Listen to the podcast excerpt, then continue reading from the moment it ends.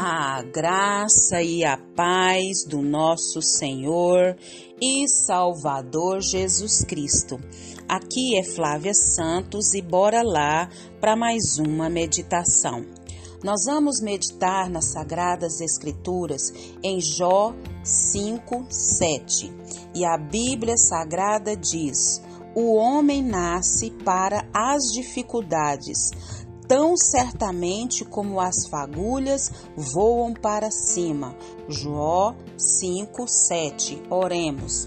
Pai, em nome de Jesus, nós estamos uma vez mais na tua poderosa e majestosa presença, na presença santa, imaculada, pura, e é com esse entendimento, Pai, que nós suplicamos.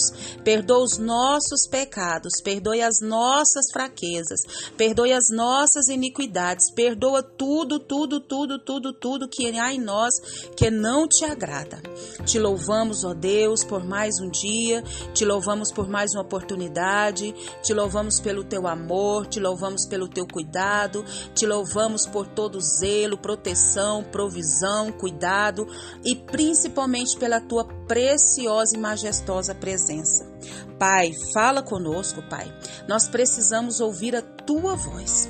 Paizinho, nós clamamos a Ti pelas nossas autoridades todas as autoridades que estão inseridas sobre a nossa vida, seja da maior a menor, Pai, nós suplicamos a Ti que elas venham ao pleno conhecimento da verdade, que elas venham se render aos Teus pés, como Senhor da vida delas e Salvador. Pai, em nome de Jesus, que essas autoridades venham cumprir o papel para qual elas foram designadas sobre as nossas vidas. Pai, nós suplicamos a Ti, Pai, em nome de Jesus, faz essa essa grande obra, Pai eterno. Trabalha, Pai, na nação brasileira. Deus trabalha, Jesus, nas nossas crianças. Meu Deus, vem com reavivamento sobre a nação brasileira, sobre as nações. Pai, trabalha, Jesus, trabalha, Jesus, trabalha, Senhor. Age, meu Pai, de maneira sobrenatural, Pai amado, na nação brasileira.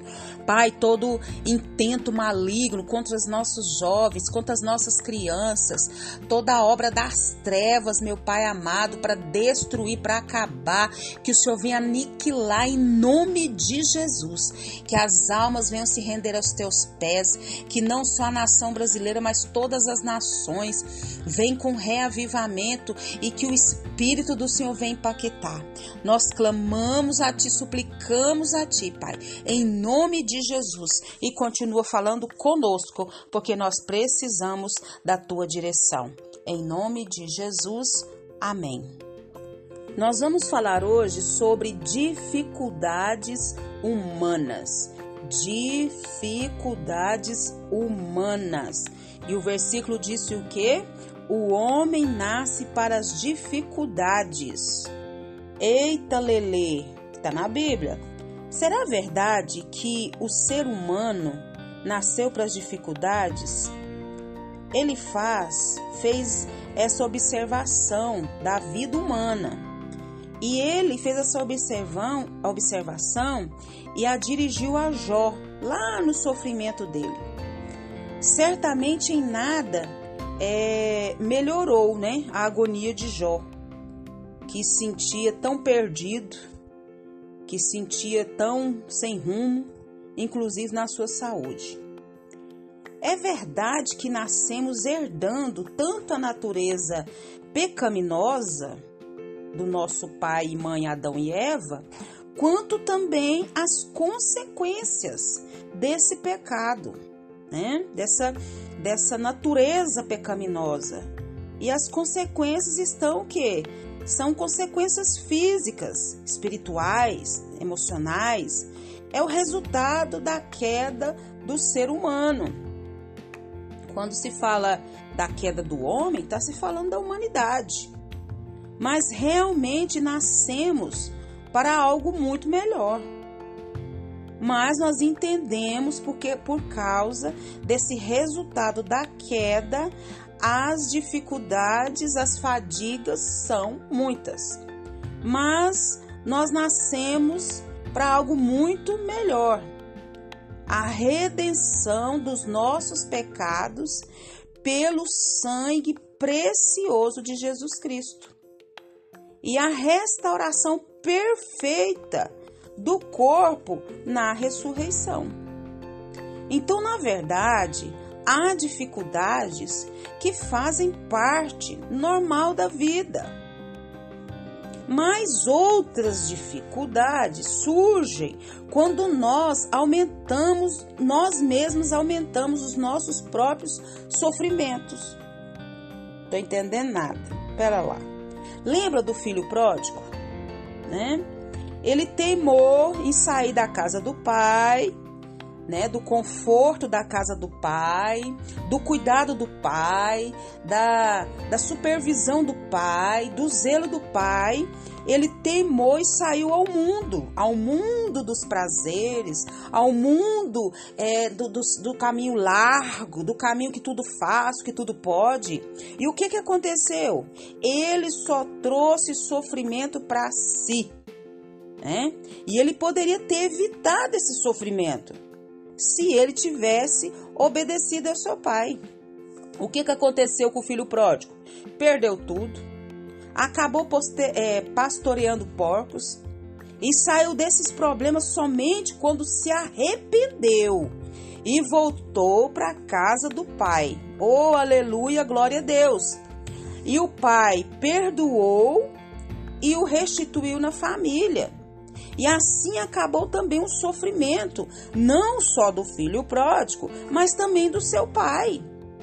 Então, em vez de aumentar os sofrimentos dos outros, nós temos que ter consciência, porque nós muitas das vezes aumentamos o sofrimento dos outros por causa do nosso comportamento.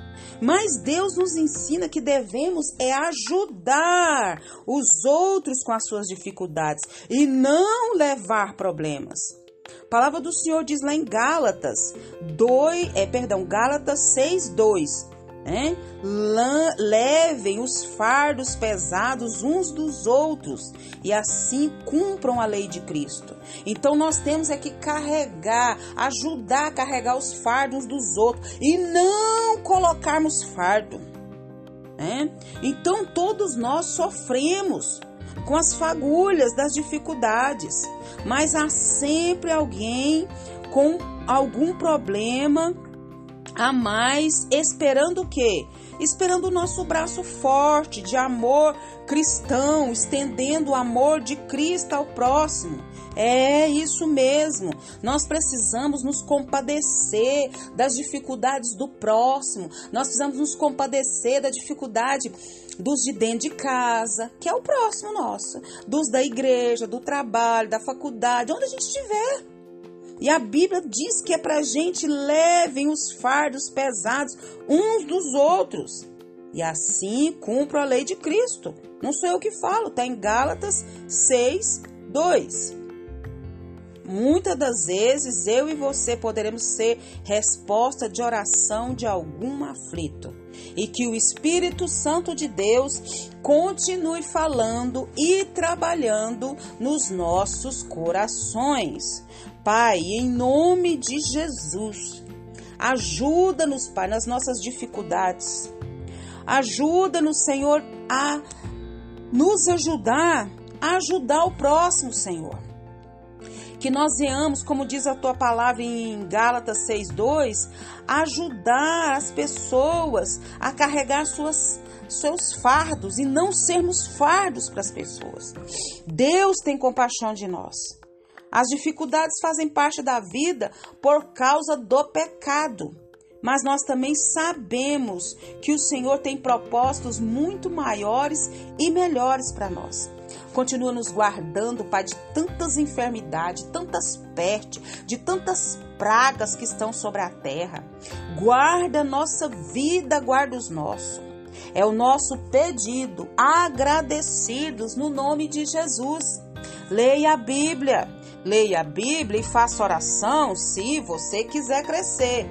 Pois quem não ore e a Bíblia não lê, diminuirá, perecerá e não resistirá. Um abraço e até a próxima, querendo o bom Deus. Devemos deixar Deus cuidar das nossas dificuldades, em vez de fugir delas e acrescentar outras mais. Amém.